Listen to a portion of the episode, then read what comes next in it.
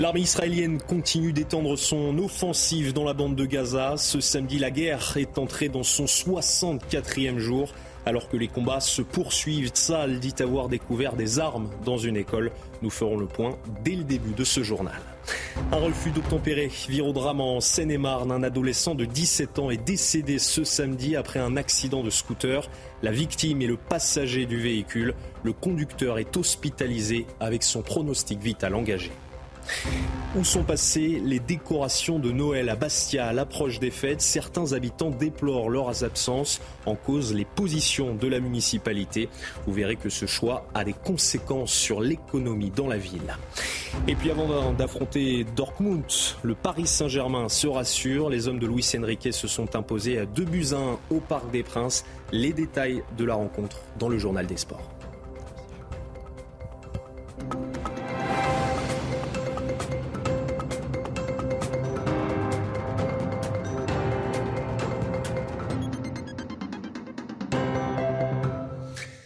Bonsoir à tous et très heureux de vous retrouver sur CNews pour l'édition de la nuit. Les combats se poursuivent dans la bande de Gaza alors que la guerre entre Israël et le Hamas est entrée dans son 64e jour ce samedi.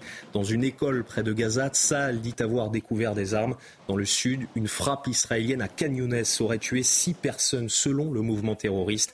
On va faire le point avec nos envoyés spéciaux Olivier Gangloff et Régine Delfour. L'armée israélienne continue d'opérer dans plusieurs endroits de la bande de Gaza. Ici, dans le nord-est de la bande de Gaza, les combats étaient très intenses. Nous avons entendu de nombreux bombardements euh, par l'aviation israélienne, mais aussi des tirs euh, d'artillerie, notamment euh, sur les villes de Beit Hanoun et Jabalia, car plusieurs poches de terroristes seraient toujours présentes. Et dans les environs de la ville de Gaza, l'armée israélienne a annoncé avoir trouvé des armes des grenades dans une école. Même certaines armes étaient cachées dans des jouets, notamment dans un ours en peluche. Quant euh, au sud de la bande de Gaza, euh, à Ranyounes, euh, plus exactement, les combats se sont poursuivis tout au long de cette journée dans le, ce bastion du Hamas. Saal a affirmé avoir éliminé plusieurs terroristes et continué d'encercler la ville. L'armée israélienne a par ailleurs accusé le Hamas d'avoir tiré des roquettes depuis une zone euh, humanitaire dans le sud de la bande de Gaza. Plusieurs roquettes dirigées vers Israël seraient tombées dans la bande de Gaza. L'armée israélienne donc a continué sa pression militaire pour que le Hamas réclame un cessez-le-feu et surtout que les otages soient libérés. Et si la situation est toujours euh, explosive dans la bande de Gaza, la situation inquiète aussi au nord d'Israël, à la frontière libanaise. Depuis le 7 octobre, les tensions sont importantes. Saal et le Hezbollah, alliés du Hamas, échangent régulièrement des tirs faisant craindre l'ouverture d'un nouveau front. Illustration dans ce sujet de Mathilde Couvilleur-Flornois. Au loin, la frontière qui sépare Israël du Liban.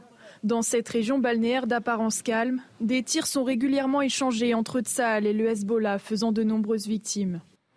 Hier, le père de mon ami est allé travailler dans sa ferme à Matat, ici dans le nord, et une roquette en provenance du Liban l'a touché et l'a tué. Elle a frappé sa ferme. Il était coincé au milieu de l'incendie et il est mort au même moment.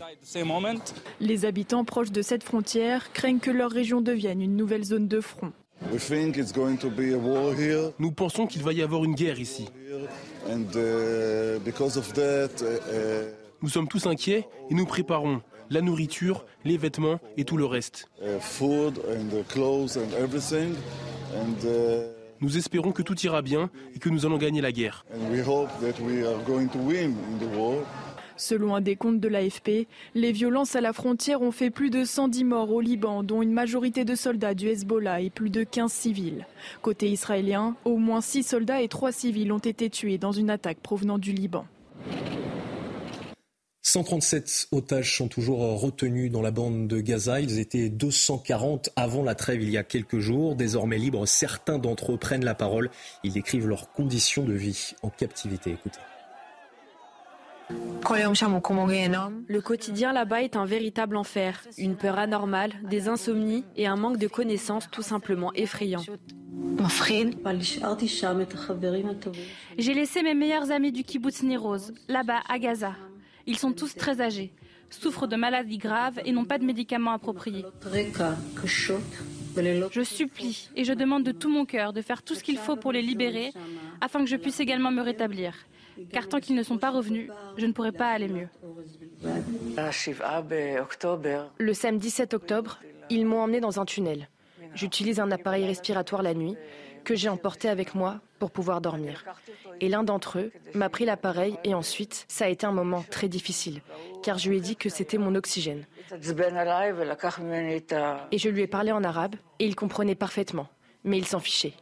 Il l'a pris et reparti. Et justement, un rassemblement s'est tenu ce samedi à Tel Aviv pour demander la libération des otages retenus dans la bande de Gaza. Parmi les personnes présentes sur place, des parents et des proches. Selon eux, leur libération doit être la priorité du gouvernement israélien. Dans la banlieue de Tel Aviv, des véhicules et des armes sont entreposés dans une base militaire. Ces véhicules et ces armes auraient été utilisés, selon Saal, par les terroristes du Hamas durant l'attaque du 7 octobre dernier. Nos envoyés spéciaux Régine Delfour et Olivier Gangloff ont pu se rendre sur place. Des motos, des pick-up, mais aussi un arsenal impressionnant d'armes et de munitions. Exposées sous une tente de la base militaire, certaines armes ont une technologie de pointe qui laisse peu de doute sur leur provenance. Ce type de savoir-faire ne vient pas de Gaza, c'est un autre niveau de savoir-faire. Celui-ci vient d'Iran. Une fois que nous récupérons ce type d'arme, elle est analysée. Nous prenons des mesures pour les désamorcer. Avec la découverte de ces armes, Tsahal travaille pour contrer leurs effets. Selon l'armée israélienne, l'opération du 7 octobre a été préparée depuis de longs mois. Cette opération est une opération de guerre. C'est le nombre, 3000 terroristes et d'autres milliers de Gazaouis qui rentrent dans 65 points différents le même jour à la même heure. C'est une opération de guerre avec un but déterminé, détruire les villages, 22, euh, tuer le plus grand nombre de juifs, puisque c'était leur but, de kidnapper des gens. Et tout cela été préparé à l'avance, effectivement. Avec les armes et les munitions saisies, Saal a aussi trouvé de nombreuses tenues de camouflage. Les militaires pensent qu'elles auraient pu servir à dissimuler les otages dans la bande de Gaza. Et dans ce contexte international, des milliers de personnes se sont rassemblées ce samedi à Londres en soutien à la Palestine, comme souvent depuis le début de la guerre le 7 octobre dernier. Sur des pancartes étaient écrits Palestine libre ou encore Stop au génocide. Une manifestation similaire a eu lieu à Paris ce samedi. Sous la pluie, des manifestants se sont élancés de la place de la République pour aller jusqu'à la place de la Nation. Des appels au cessez-le-feu ont été entendus sur place, ainsi que des messages de soutien au peuple palestinien. C'est l'une des conséquences de l'attaque du 7 octobre dernier en France. Les actes antisémites se multiplient et selon un sondage IFOP pour le CRIF, 71% des Françaises interrogées considèrent que l'augmentation de ces actes représente une menace sérieuse pour les Français de confession juive, mais aussi pour la société dans son ensemble. Dans un entretien accordé au Figaro cette semaine, la Première ministre Elisabeth Borne évoquait un sentiment d'insécurité en France. Des propos qui ont fait vivement réagir, notamment la mère de Romans-sur-Isère, plusieurs semaines après la mort de Thomas à Crépol. Alors l'insécurité est-elle un sentiment ou une réalité sur notre territoire? Nous vous avons posé la question. Le reportage est signé Clémence Barbier. Deux attentats en l'espace de quelques semaines seulement. Des émeutes partout en France et des rixes qui font des victimes très jeunes. Dans un entretien au Figaro, Elisabeth Borne annonce vouloir renforcer les moyens pour assurer la sécurité des Français, tout en affirmant Il y a un besoin évident d'autorité et une attente de sécurité sur tout le territoire. Je pense notamment aux villes moyennes, aux campagnes qui ne sont pas épargnées par ce sentiment que la violence augmente. L'insécurité est-elle une réalité ou est-ce seulement un sentiment éprouvé par la population? Je pense qu'il euh, y a plus d'insécurité. Il est vrai que je fais plus attention aujourd'hui qu'il y a 20 ans. On va sûrement, souvent pardon, en campagne, parce que du coup la ville, euh, bah, ça craint plus que d'habitude. On n'ose plus trop sortir en fait. D'autres dénoncent une exagération du sentiment d'insécurité. Moi, j'habite à Paris depuis des années et des années. J'ai jamais eu de problème de sécurité. Bon, ben voilà. Euh, après, les gens, c'est une psychose. Les gens se sentent sans doute beaucoup moins en sécurité qu'avant, alors qu'en fait, il se passait exactement les mêmes choses, je pense, sauf qu'on n'en parlait pas. Selon le ministère de l'Intérieur, la quasi-totalité des indicateurs de l'indélinquance sont en hausse en 2022 par rapport à 2021 plus 9% d'homicides en un an. Quant aux coups et blessures volontaires sur personnes de 15 ans ou plus, ils ont augmenté de 15%. Nous vous en parlions euh, dans les titres. Un adolescent de 17 ans est décédé ce samedi à Chelles, en Seine-et-Marne, après un refus d'obtempérer. Le jeune tué dans l'accident est le passager du deux roues. Le conducteur, lui, est toujours hospitalisé. Son pronostic vital est engagé. La BAC de Neuilly-sur-Marne avait tenté de contrôler le scooter. Explication avec Grégory Goupil du syndicat Alliance Police. Mes collègues euh, sont à, un feu rouge euh, fixe. Ils voient un scooter avec deux individus casqués qui passent à vive allure. Ce soir-là, s'ensuit un, refus d'obtempérer. L'individu euh, zigzague et fait un changement brusque de, de, de, de, voie.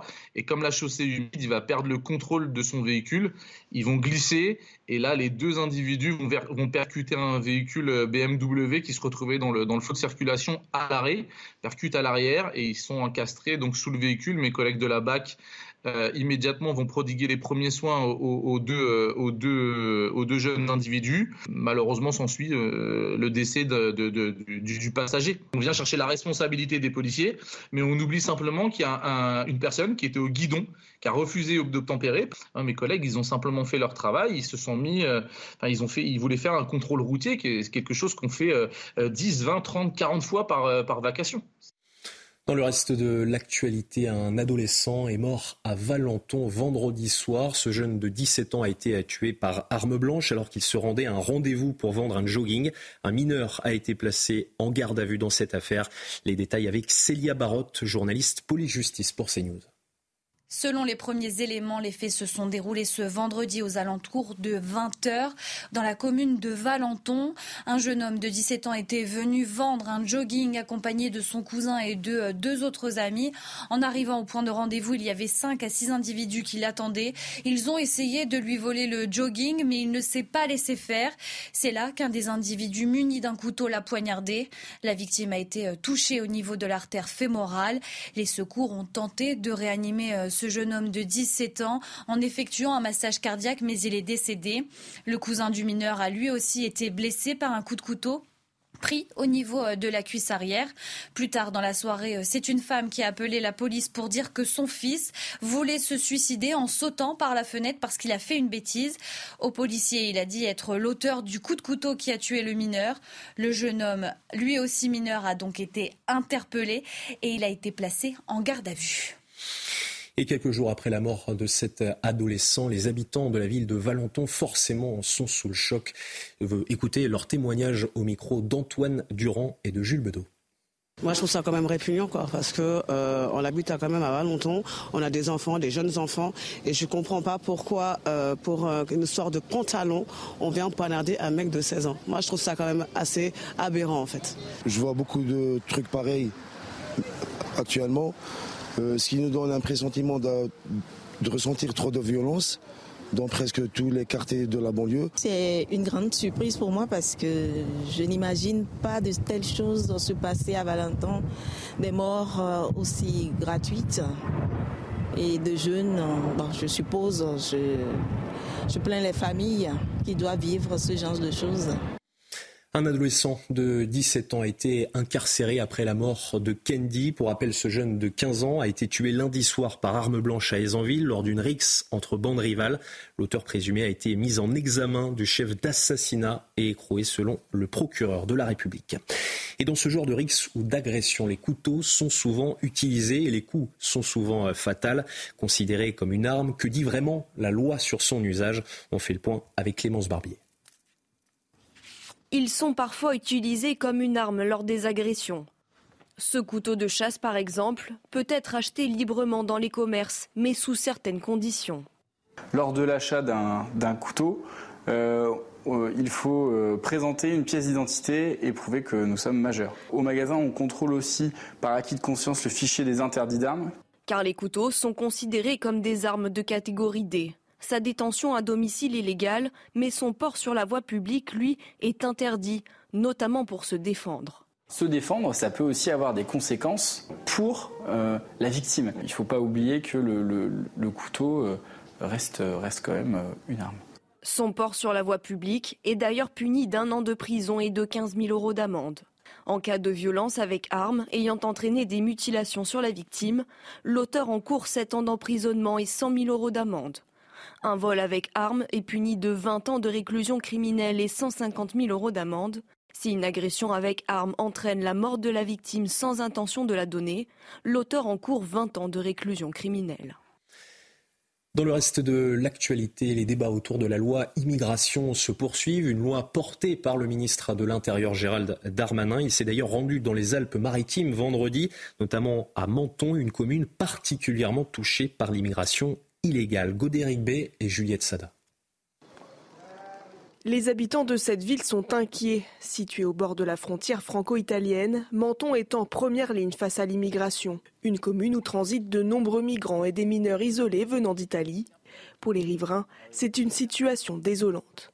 Tu le vois sous les ponts comme ça et les SEF comme ça, c'est vraiment terrible.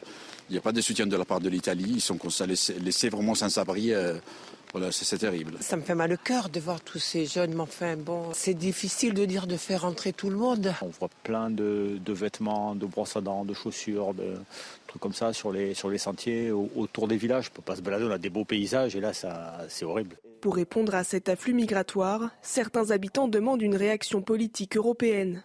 C'est un sujet européen, voire euh, mondial. C'est pas à la France elle-même de, de gérer cette situation.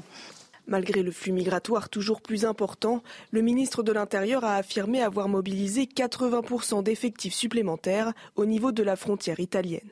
Cette année, le département des Alpes-Maritimes comptait plus de 30 000 interpellations de migrants à la frontière. En France, la filière bio souffre beaucoup, conséquence notamment de l'inflation. Face à la hausse des prix et à la baisse du pouvoir d'achat, les produits se vendent moins et certains agriculteurs jettent l'éponge. Pour éviter ces abandons, le gouvernement veut augmenter son aide à la culture bio. Le sujet est signé Charles Baget et Kylian Salé.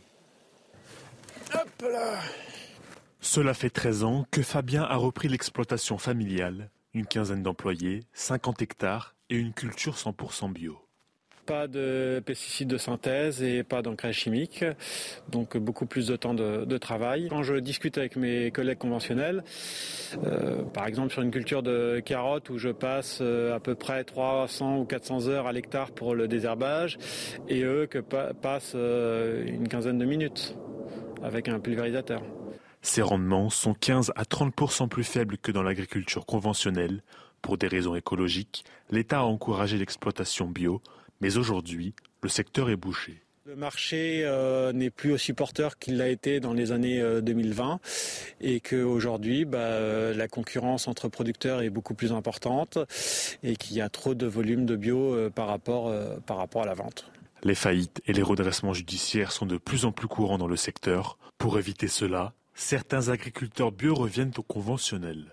Des agriculteurs, oui, qui, qui font le, chemin inverse, qui repassent vers de l'agriculture conventionnelle, qui est quand même euh, beaucoup plus euh, facile ou, alors moins difficile que l'agriculture biologique et qui sont euh, sans doute moins bonnes pour l'environnement que l'agriculture biologique. La crise du bio inquiète les professionnels comme le gouvernement. Ce dernier compte augmenter les aides aux producteurs à 94 millions d'euros. À Bastia, à l'approche des fêtes, certains habitants regrettent de ne pas voir les décorations de Noël cette année dans leur ville. Ils déplorent les positions de la municipalité, des rues plus ternes et des magasins parfois vides. Reportage sur place de Christina Luzzi et Célia Gruyère. Des rues éteintes, avec très peu d'illumination. En pleine période de Noël, les Bastiais déplorent les positions de la municipalité l'atmosphère dans la ville ne correspond pas nécessairement à ce que les Bastiais seraient en droit d'attendre d'une période de Noël. Et peut-être que ceci est lié euh, à une forme de désaffection euh, que rencontre euh, cette festivité qui est éminemment chrétienne aux yeux de l'actuelle majorité municipale. Des positions qui pèsent sur le moral, mais aussi sur l'économie à Bastia.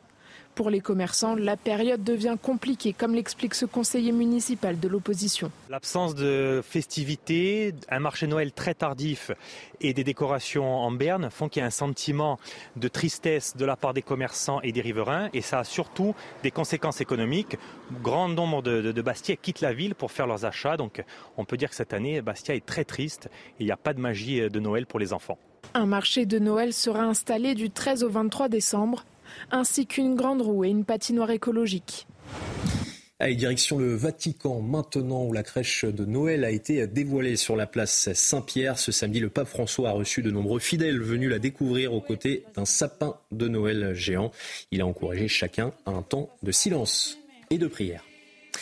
Allez, dans un instant, le journal des sports. Ce journal des sports avec la victoire du Paris Saint-Germain face au FC Nantes. Deux buts à 1. Bradley Barcola titulaire a permis au PSG d'ouvrir le score en fin de première période. C'est Mohamed qui égalise peu après la pause pour les Canaries. Et quelques minutes après son entrée, Colomboigny sauve les Parisiens en fin de match. Paris reste en tête du championnat avec 6 points d'avance sur Monaco.